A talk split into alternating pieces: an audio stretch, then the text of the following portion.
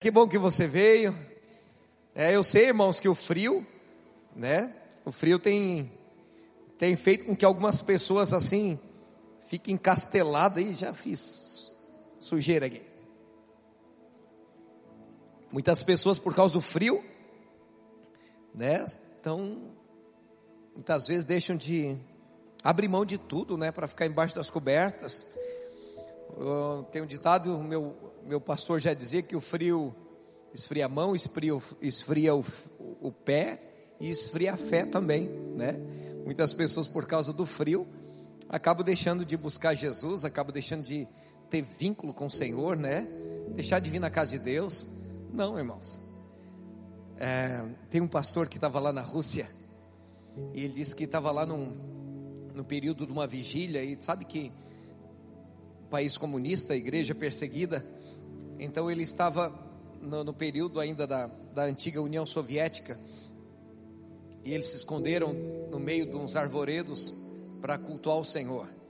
E na região onde eles estavam orando, né, não caía neve. E aí o pastor brasileiro estava lá e ele ficava assim, olhando curioso, o que está acontecendo aqui, né? Porque só aqui não cai neve. E no, ao redor a neve quase um metro de altura e o, o pastor que estava lá entre os irmãos disse assim, que foi pastor, o que é que você está olhando? Não, eu estou observando que só aqui não cai neve. Ele disse, pastor, aqui é normal essas coisas. aqui é normal essas coisas. Parece, irmãos, que quanto mais perseguida a igreja, eu sempre digo, irmãos, eu não tenho medo de perseguição. Eu não tenho medo de de a gente ser preso por causa do evangelho. Eu não tenho medo de, de que alguns irmãos venham ser mortos, ou o pastor mesmo venha ser morto por causa do evangelho. Eu não temo isso, não, irmãos. Eu temo sim, irmãos, quando a igreja começa a esfriar. Eu, uma das coisas que é perigosa assim para a igreja é o comodismo. Porque quando tudo vai bem, as pessoas começam a se confiar e ficar muito confortável e a ponto de as pessoas não vir na igreja por causa do frio, isso me preocupa.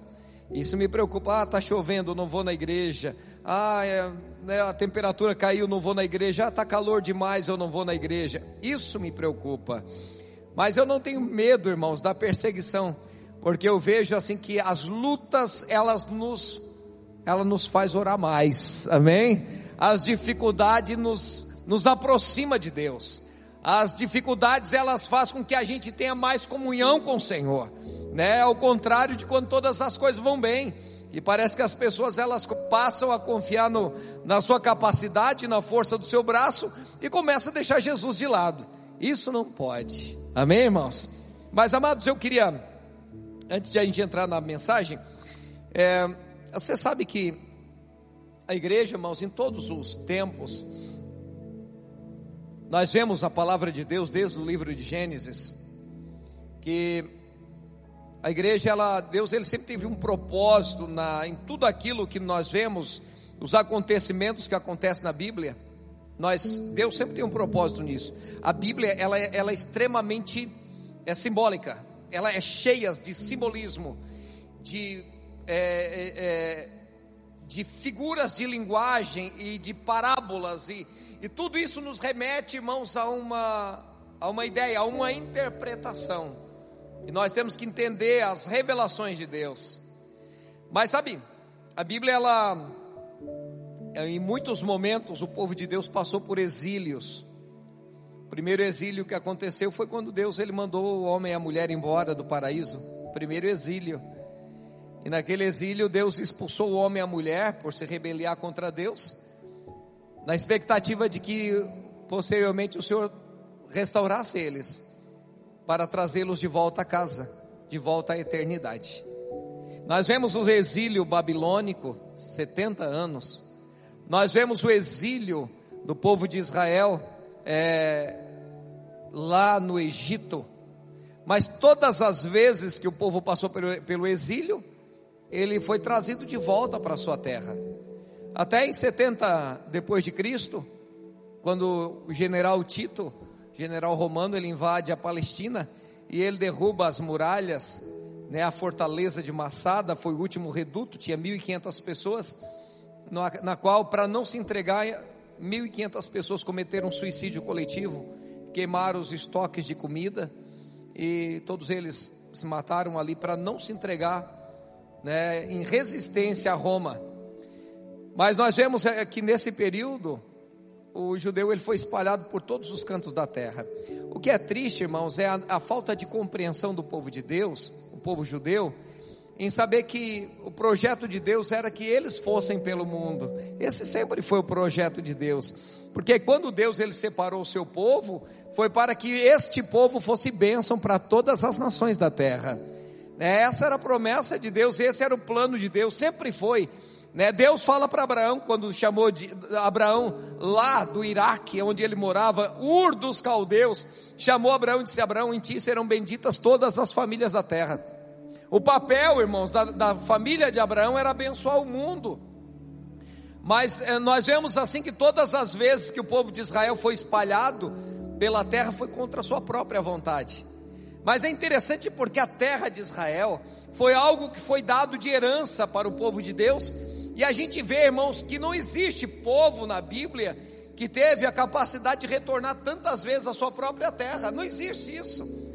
Né? Se você, você vai ver muitas nações que até hoje não têm terra e ainda guerreiam por domínio da terra. Lá na Espanha, os bascos, né, eles não têm uma nação e eles brigam por uma nação. Nós vemos vários países né, que brigam por terra, mas não têm direito à sua terra, enquanto Israel, irmãos, Israel sempre o Senhor trouxe eles de volta, sempre. Né? É como se eles fossem para o exílio e o Senhor trouxesse eles de volta. Israel, irmãos, ele é um símbolo da terra prometida. É um símbolo apenas, não é literal. A terra, a terra que Deus ele tem preparado para a sua igreja, não é este Israel aí.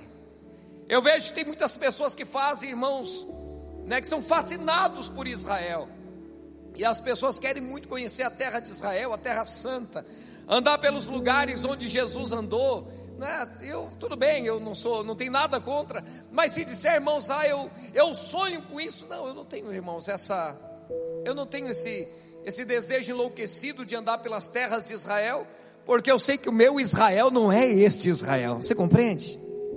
Né? Aonde Jesus passou, está tudo contaminado com todo tipo de simbolismo de várias, de, várias religiões, várias seitas e tudo. Não é, irmãos, o, local não, não está preservado como no tempo de Jesus. A gente sabe que Jesus passou por aqui, passou a colar, esteve aqui, fez um discurso aqui a colar, mas ali, irmãos, não é o literal daquilo que nós queremos. Então, mas é, a partir do momento em que Salomão ele construiu o templo, antigamente era o tabernáculo. Quando Salomão ele construiu o templo, o templo ele se tornou, irmãos, a referência do local de encontro com Deus. Na, na, no Monte Sião. No Monte Sião, o céu e a terra se encontravam. Amém? Assim o povo judeu acreditava. É ali então, verdade que qualquer canto da terra onde eles estivessem, o costume até hoje de Israel é se voltar para a Terra Santa e lá orar. Daniel fazia isso três vezes por dia. Abria a janela em direção à Terra Santa, em direção ao templo, e ali ele orava ao Senhor, porque ele, no, no, na crença de todo judeu, Deus estava lá. Lá era o local de encontro com Deus. Lá era o local onde Deus se manifestava.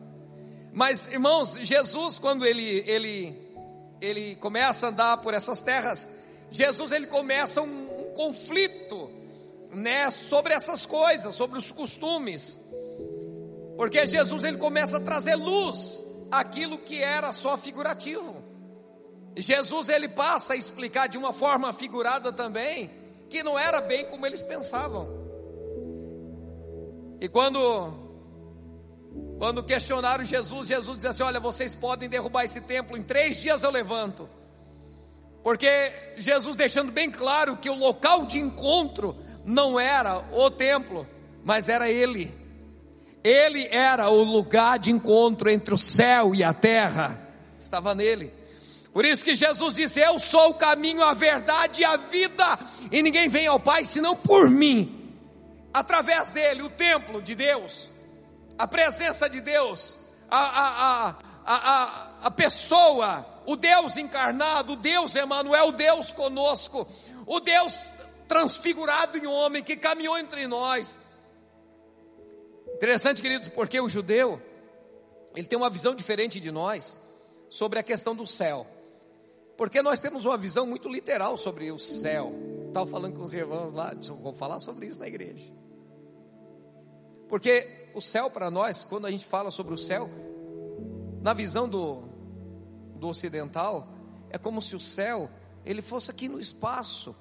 Né? O Yuri Gagarin, que foi o primeiro homem que foi no espaço, ele foi com encheu um balão com gás hélio e ele foi até a atmosfera. E ele chegando lá, ele acima das nuvens, onde oxigênio já não existia. E ele observou todos os cantos. E ele, na volta no relatório dele, disse assim: Eu não encontrei Deus. Deus não está aqui. Né? Como um, um fiel comunista ironizando que não, aquilo que estão falando aí embaixo não é real. Porque na visão, de, na visão do ocidental, o céu é aqui o céu literal. E quando nós falamos sobre, né, sobre a terra, as pessoas literalmente elas pensam na terra, no barro, na argila. Mas aqui, irmãos, o mundo material onde nós vivemos, nós nos contactamos através dos sentidos. Mas o céu está falando de uma dimensão onde Deus habita.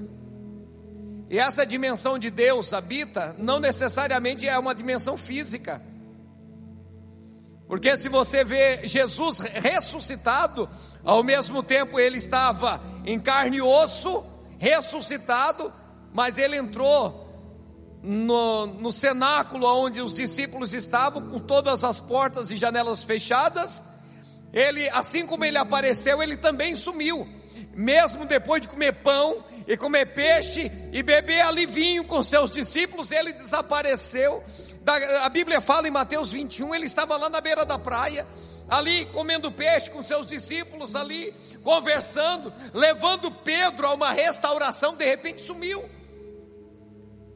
Porque esse é o corpo ressurreto. Esse é o corpo de glória, né? Que ele não está sujeito à matéria. Mas irmãos, a visão do judeu em relação ao céu é como se fosse uma dimensão sobreposta à dimensão terrestre. Ou seja, a dimensão celestial ela é, ela é sobreposta a uma dimensão terrena, ou a dimensão física como nós vivemos, né? E a Bíblia fala, irmãos, que quando Jesus ele morreu, ele estava entre o céu e a terra. E a palavra de Deus diz que ele foi levantado naquela cruz. E ele era odiado por aqueles que estavam embaixo. Os homens blasfemavam contra ele e dizia: "Tu não és o filho de Deus, então desce daí".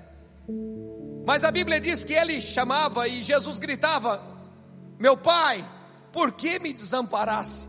Porque no momento de maior angústia, Jesus ele sentiu-se só.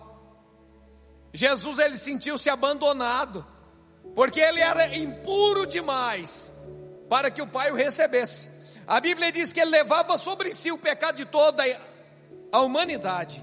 O meu pecado, o teu pecado, o pecado da humanidade estava sendo sacrificado por intermédio dele.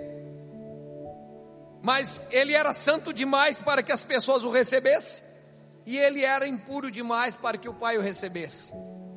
Até o momento em que ele consumou o sacrifício e ele disse: Pai, está consumado. Em tuas mãos eu entrego o meu espírito. E inspirou. E foi para o Pai. Aleluia. E a Bíblia diz que nesse exato momento, o véu do templo rasgou no meio. O altar fendeu-se num forte terremoto. E a palavra de Deus diz que o Santo dos Santos ficou exposto.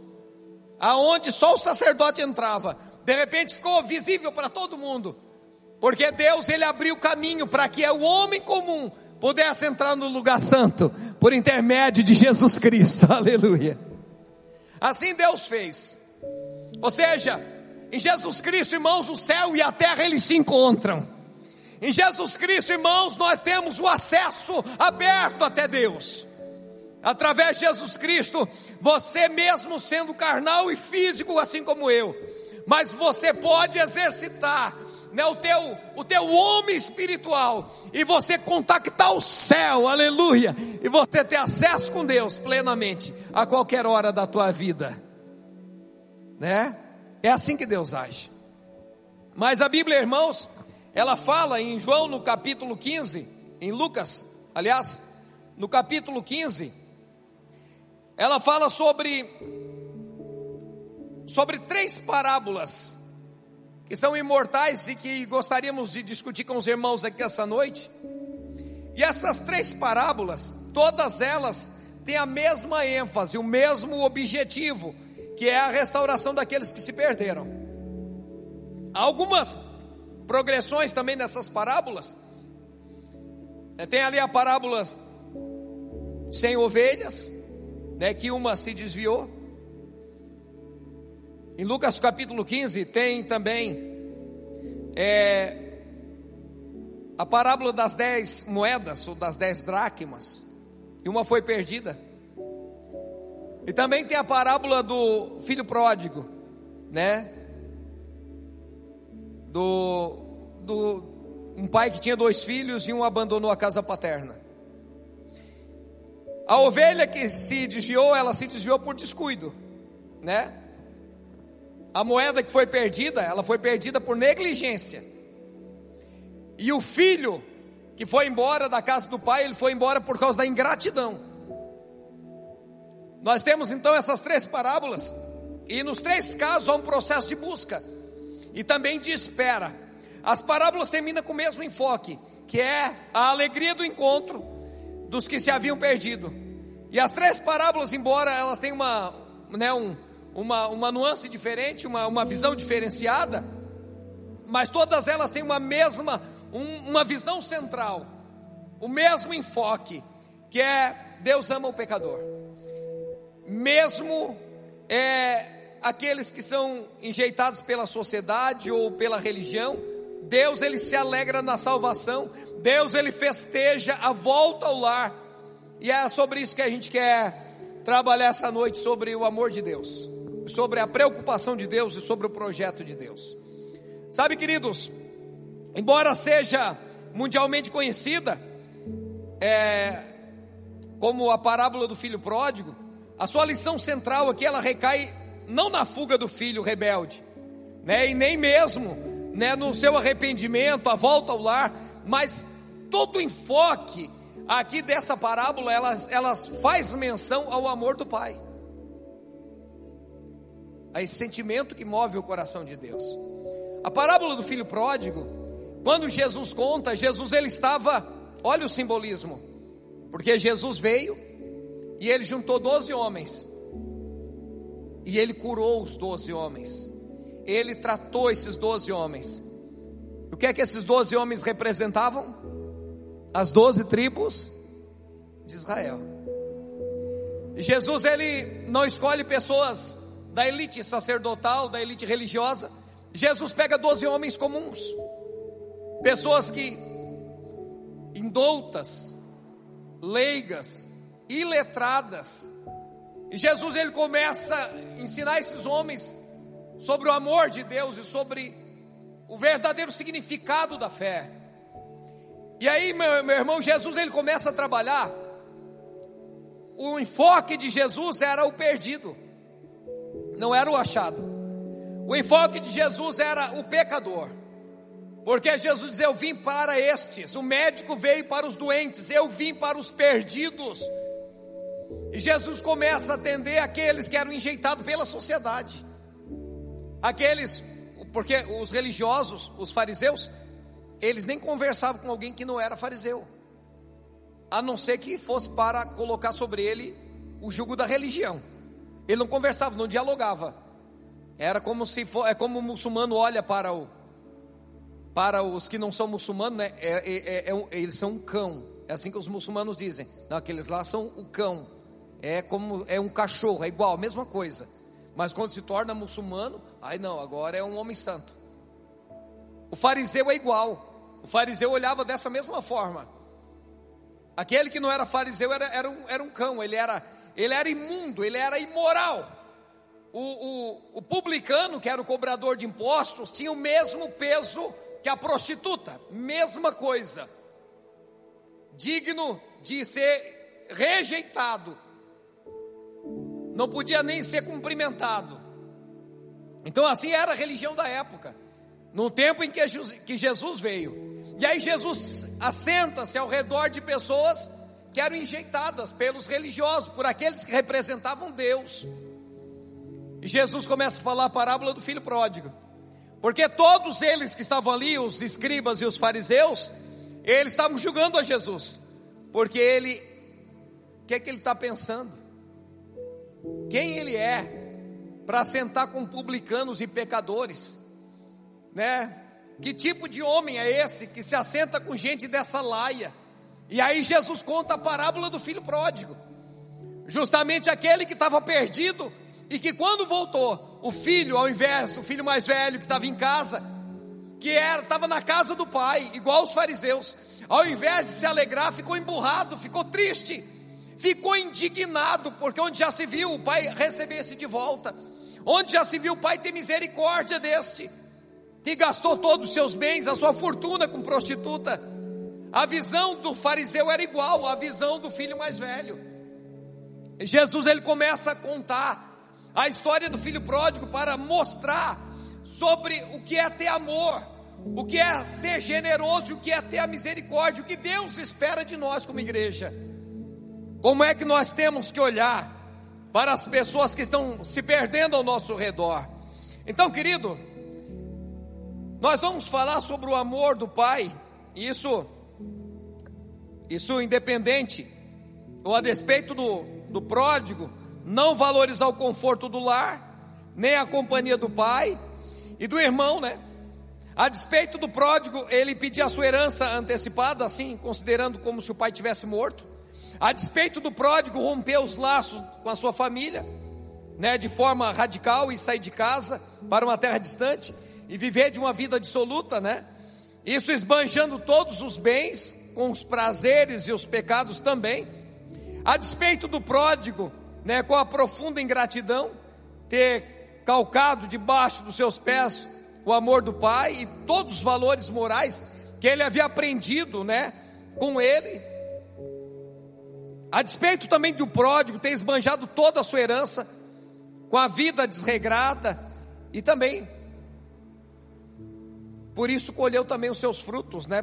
Pelo seu, pelas suas obras, pela sua semeadura, ele acaba colhendo também os seus frutos, né? E voltar para casa maltrapilho, sujo, arruinado, falido. Mas a Bíblia diz que o pai ele corre ao encontro, beija, restaura, celebra a sua volta, e esse amor restaurador do pai, ele tem algumas características que são extraordinárias.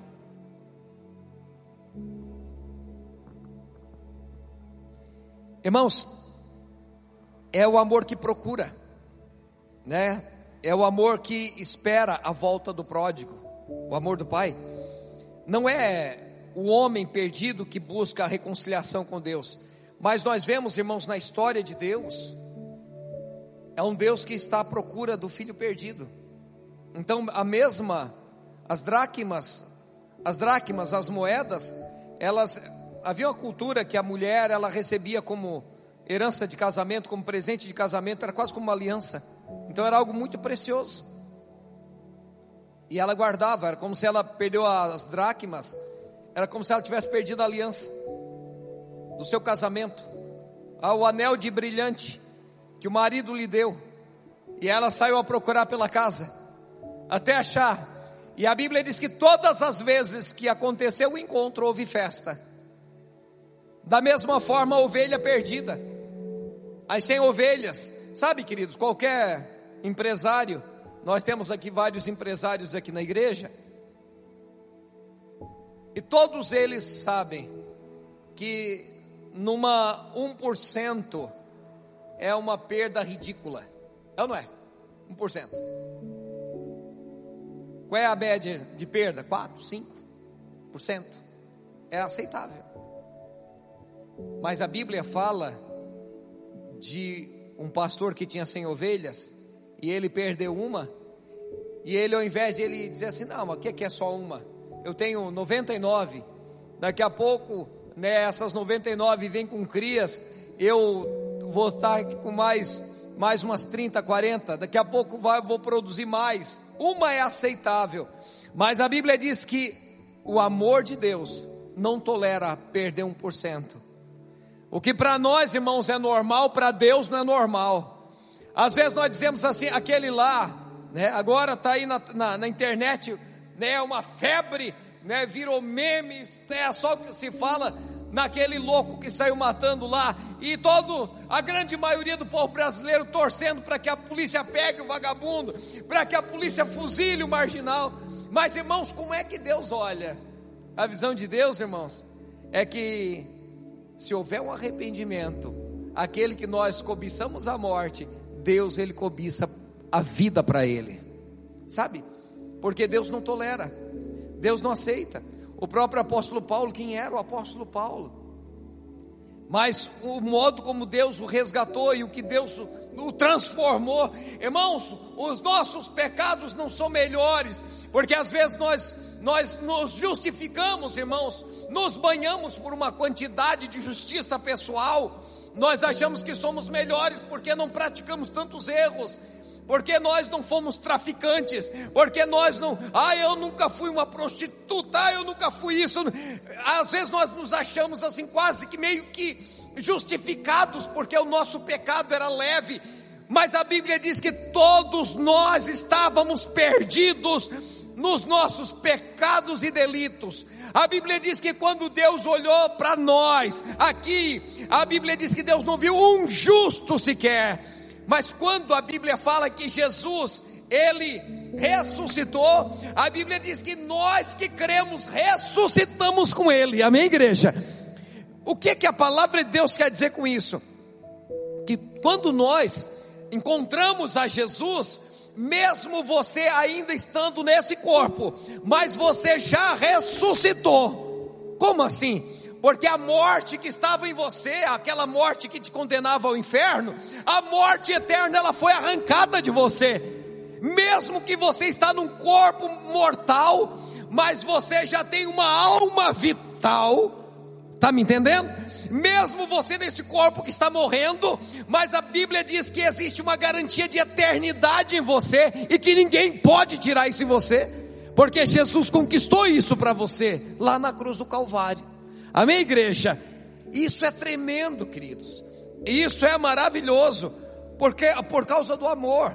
Porque nós estamos falando de um Deus que vai atrás, de um Deus que é favorável à reconciliação, um Deus que é cheio de amor, não só é cheio, mas a Bíblia diz que Deus ele não tem amor, ele é amor.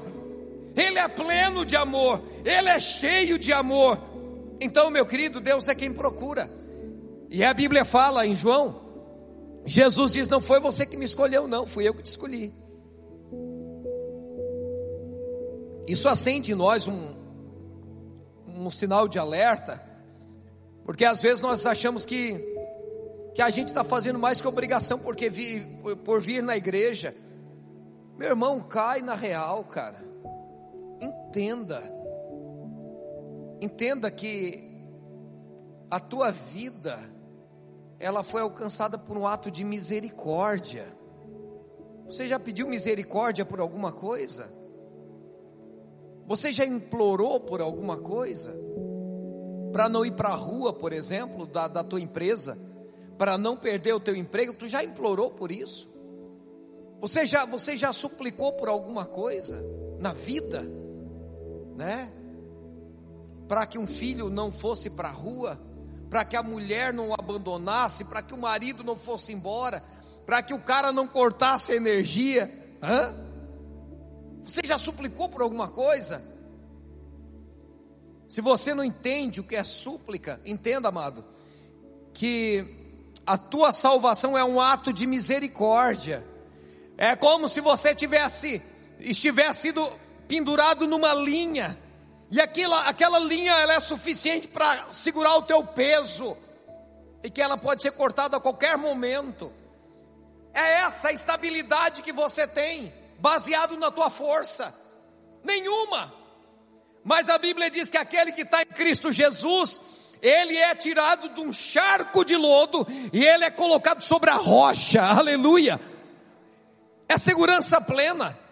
É certeza. Não por causa de mim, por causa dele.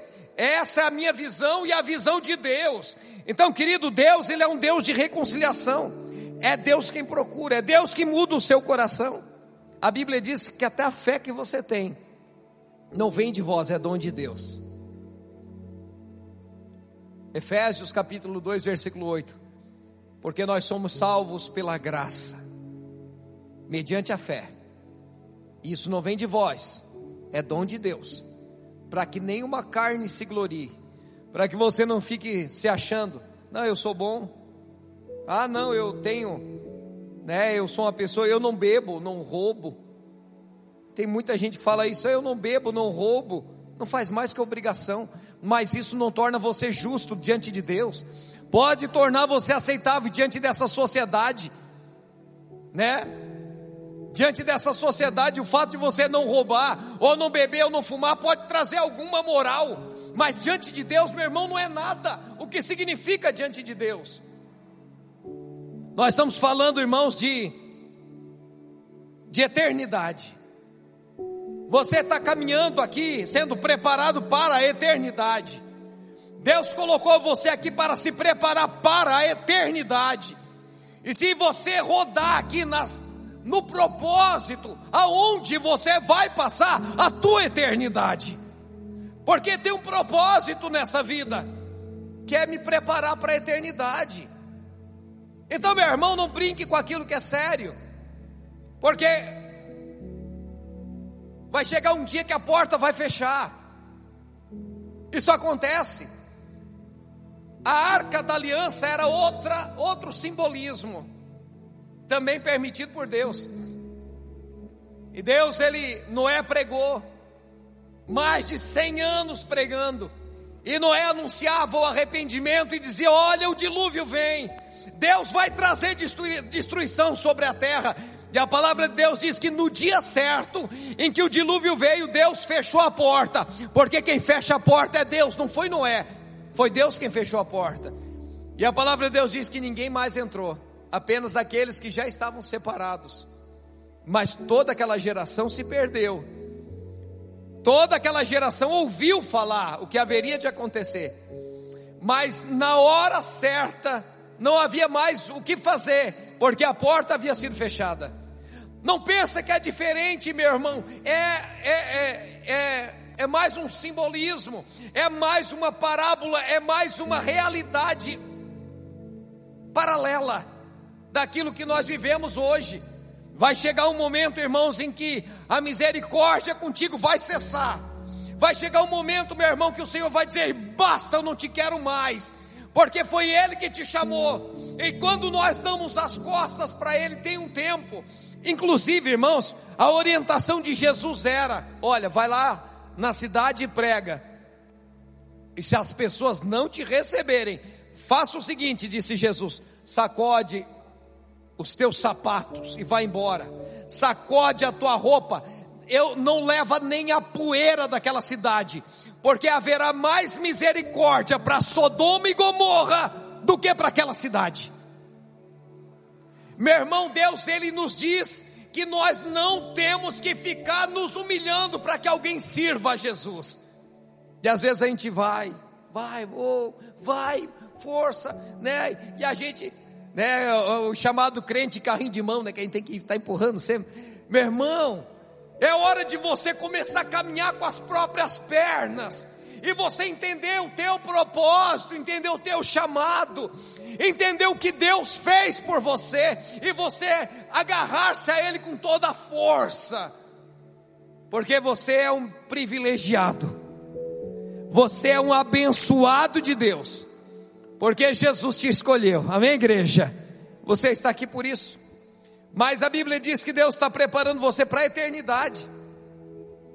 Se nós soubéssemos, irmãos, que a gente tem que se esforçar, olha o que as pessoas fazem: trabalham 30 anos, paga a previdência, passa muitas vezes dificuldade, né, para pagar a previdência, tal, porque quer se aposentar, porque quando chegar no tempo, ah, agora eu tenho aquele benefício para quando eu ficar velho, eu posso gastar ali, né, ter um salário, dois, ali por 10, 15 anos, para que na minha velhice eu tenha uma, eu tenha uma segurança.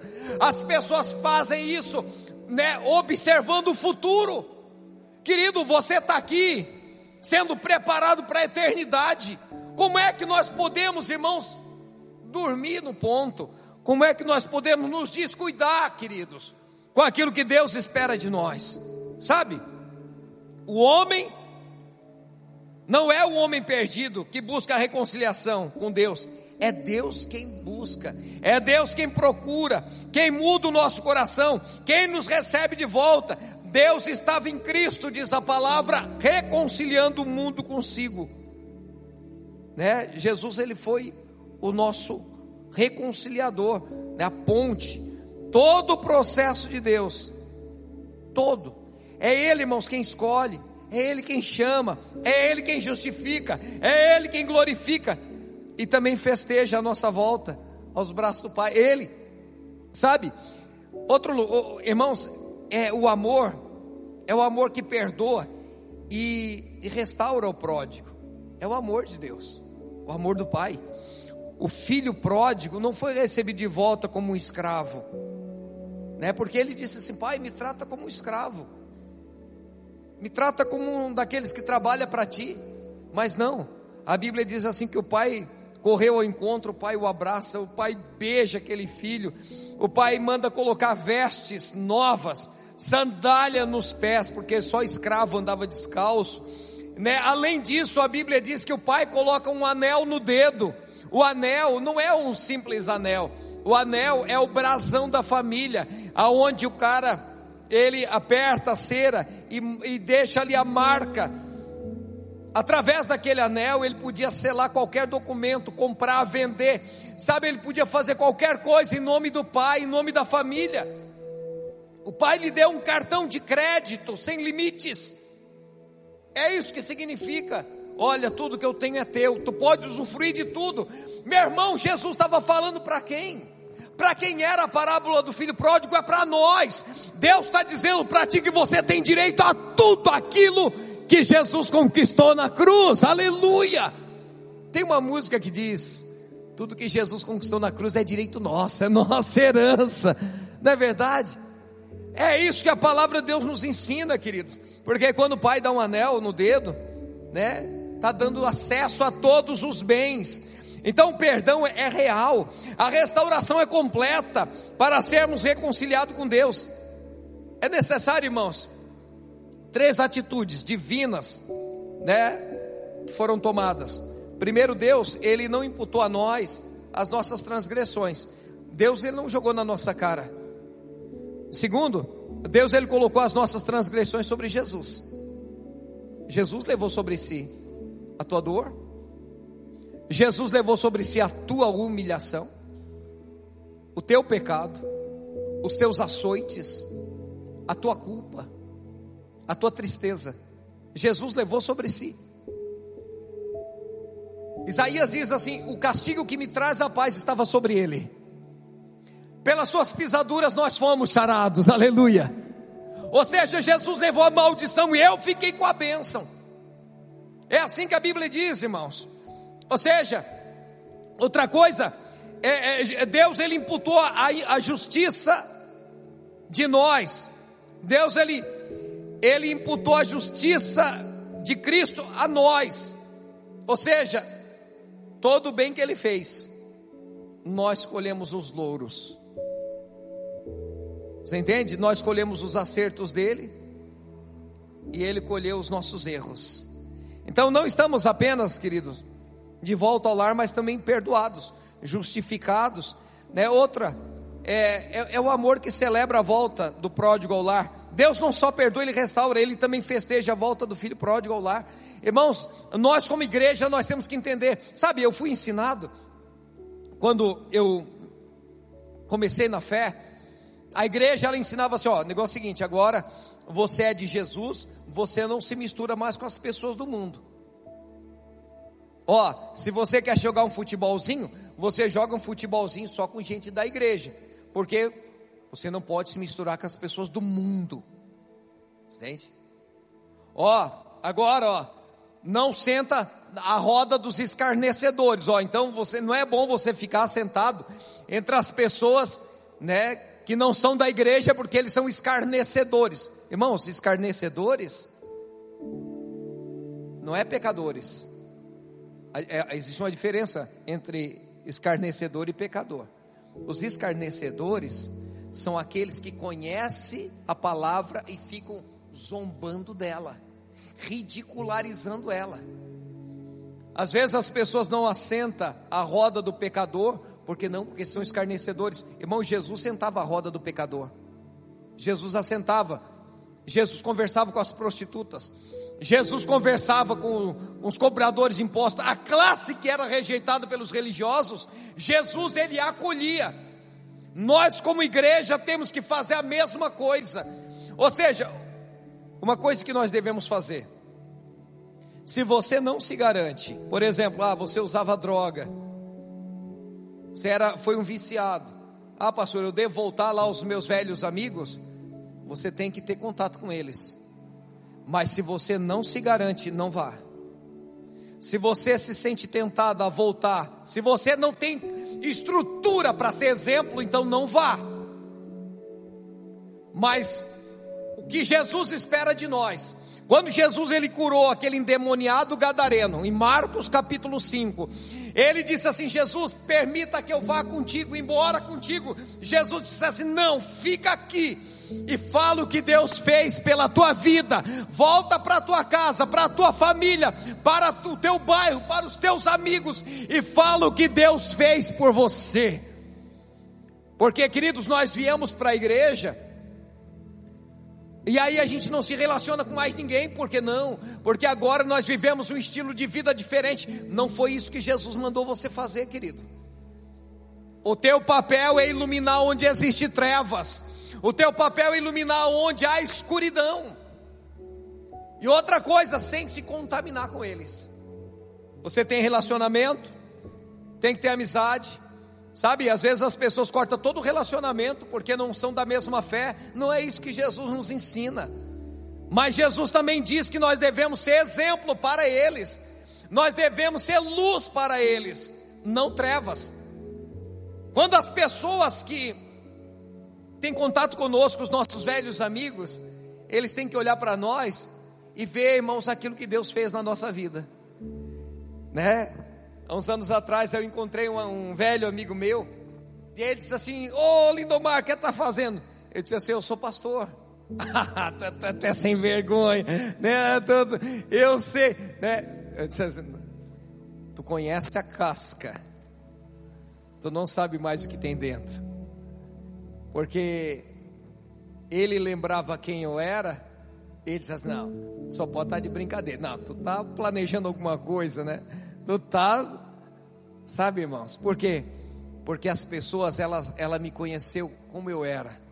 E aí, irmãos, a gente tem que ter o contato. E a gente tem, as pessoas têm que notar o que Deus fez em nós. E não é por força, não. Talvez você diga, pastor, eu não sei falar de Jesus, eu não sei pregar. Mas, irmãos, não é assim. Né? Tem uma frase do, tem uma frase né, da São Francisco de Assis né, que diz assim: ó, vá e pregue. Se for necessário, use palavras. Porque a nossa vida, ela tem que ser a nossa maior pregação. E não adianta, irmãos, a gente ficar se massageando. Aqui todo mundo, todo mundo é luz, todo mundo é bênção, todo mundo foi alcançado, todo mundo foi tocado pela graça de Deus. Mas nós temos um mundo lá fora que é sedento, que está faminto, irmãos, que está morrendo e que você tem a cura, você tem um antídoto para este mal. E às vezes, irmãos, a nossa, a nossa inoperância faz com que as pessoas morram nos seus pecados, sem entender, queridos que existe cura para as suas doenças. Jesus é a cura, irmãos, para esse mundo perdido. Jesus é a restauração para o mundo perdido. Assim como existe alegria no céu cada vez que um pecador se arrepende, nós temos que nos alegrar, irmãos, por cada vida que é conquistada. Porque foi para isso que Jesus nos chamou para buscar os pecadores. Então a Bíblia diz que houve festa, houve música na casa do Pai, porque o filho que estava perdido foi encontrado, o filho que estava morto reviveu. Deus ele se alegra quando o pródigo volta para casa. Ele celebra com entusiasmo quando os pecadores se arrependem. Os anjos de Deus comemoram a chegada do pródigo ao lar, ao lar paterno. Deus tem prazer na misericórdia e ele se deleita na salvação dos perdidos, irmãos. É assim. Esse é o nosso Deus, cheio de amor. Jesus te ama, querido. E Deus, irmãos, ele tem um propósito lindo na tua vida. Eu quero que você entenda e que você encontre o teu lugar dentro do corpo de Cristo. Amém?